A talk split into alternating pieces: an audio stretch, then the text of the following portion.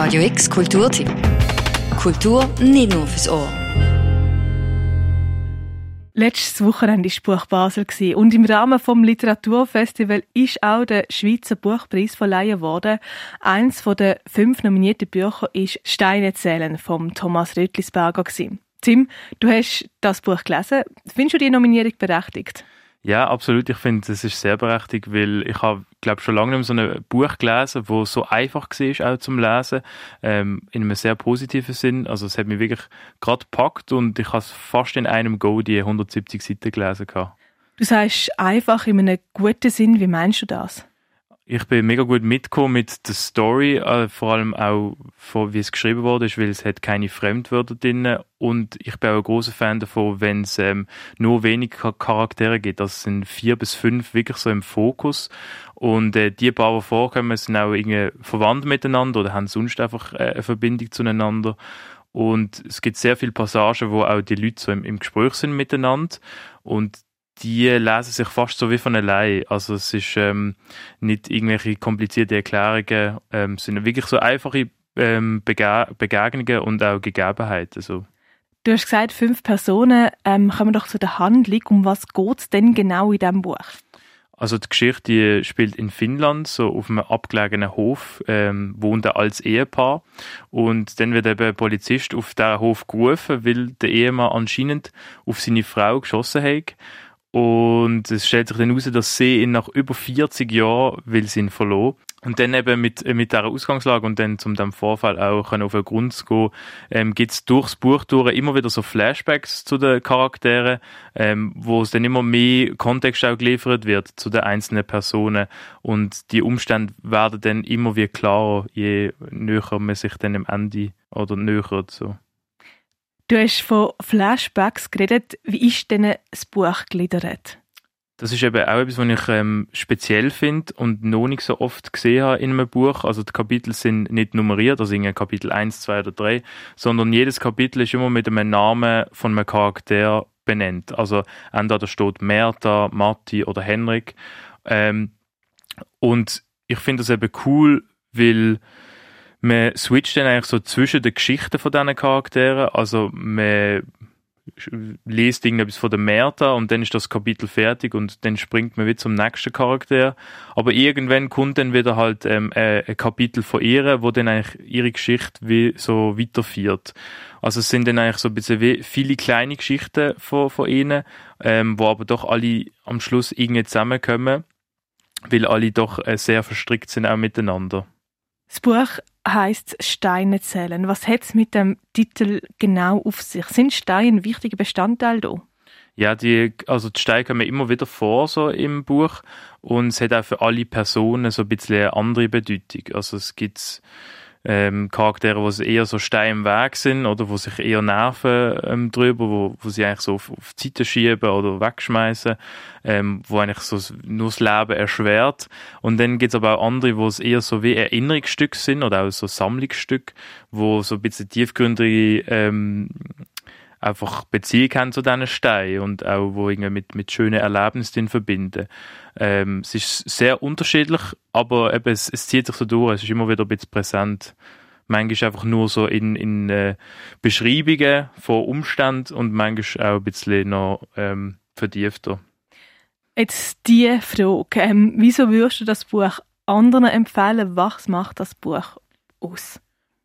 Also auf der einen Seite ist es eine sehr spannende und einfach fiktive Geschichte, wo, wo sehr unterhaltet.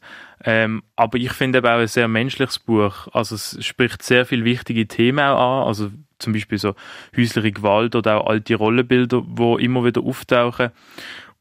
Und durch das fühlen sich auch die Charaktere mit, mit all diesen Fehlern, die sie machen oder wo sie einfach an sich haben, die, fühlt sich einfach echt an. Also man kann sich sehr gut äh, in sie und oder auch in, in die Situationen hineinfühlen, ja, weil es ist sehr nah an der Realität, finde ich zum Teil. Äh, und ich glaube, um das auch gerade ein bisschen können demonstrieren, wie das also geschrieben worden ist, losen wir doch gerade auch äh, einen Ausschnitt aus dem Buch, wo vom Thomas Rödlisberger selber vorgelesen wird. Du willst diesen Mann nicht heiraten, hat dem Mertas Vater gesagt. Er hat es in einem Ton gesagt, der keinen Widerspruch zuließ. Und Märta hatte bisher immer gehorcht. Sie war ein Sorgenkind, aber sie gehorchte. Bis auf dieses eine Mal. Sie ließ sich Matti nicht ausreden, um keinen Preis. Dass der Vater sie deswegen verstoßen würde, glaubte sie nicht. Andernfalls würde die Mutter ihn zu besänftigen wissen. Immerhin war Matti ein kraftstrotzender junger Mann mit starken Händen und blanken Augen. Und er würde einen kleinen Hof erben. Mit ihm zusammen brauchte sie sich vor nichts und niemand mehr zu fürchten, außer vor ihm selber. Ja, das hatte sie zu wenig bedacht damals. Das hatte sie verdrängt. Matti würde älter werden, er würde das aufbrausende Blut mit den Jahren verlieren. Das glaubte sie damals. Das wollte sie glauben. Daran hatte sie sich gehalten. Merta setzte sich auf, schob die Decke weg und hiefte die Beine über den Bettrand hinaus. Was hatte ihr Vater Matti ins Ohr gezischt, als er ihm in der Kirche seine Tochter anvertraut hatte? Hüte dich, dass ihr etwas geschieht, sonst mache ich sie zur Witwe. Sie konnte sich nicht vorstellen, dass ihr Vater so gesprochen hatte. Aber Matti beteuerte es immer wieder mit höhnischem Grinsen jeweils. Dein Alter, seufzte er und schlug sich vor den Kopf. Sie hatte Matti geheiratet, gegen den Willen des Vaters, gegen jegliche Vernunft, wie es schien. Aus Trotz, wurde gesagt. Märta wusste es besser. Sie hatte nicht die Wahl gehabt. Nur sie wusste es. Sie war schwanger gewesen, nicht von Matti. Das war ein harter Einblick in die Geschichte. Ist das Buch deiner Meinung nach eher ein düsteres Buch? Ich, ja, ich würde sagen, schon eher auf der düsteren Seite, aber ich finde, es ist vor allem, wie soll man sagen, ein sehr reales Buch. Also, ähm, es, hat, es hat ein bisschen beides drin. Also, es hat schöne Momente, jetzt vor allem vielleicht so aus der Vergangenheit, wenn irgendwelche Kindheitserinnerungen aufkommen, ähm, wo beschrieben werden, wie das früher war. Aber dann halt auch die Realität vom, vom Älterwerden, oder? Oder dass man dann nicht mehr alles kann machen wie früher, oder dass man nicht mehr so beweglich ist, oder, äh, ja, dass einfach, es, es steht auch manchmal eben, dass Zeit also nicht für niemals Halt macht. Und ähm, ich glaube, das hittet schon sehr halt bei allen, oder? Weil es ist bisschen, alle haben so das gleiche Fade, oder? Und ich glaube, von dem her ist es sehr, sehr real geschrieben, ja. Steine zählen vom Thomas Rötlisberger ist das Jahr im Edition Bücherleser Verlag erschienen und ist für den Schweizer Buchpreis 2022 nominiert gewesen.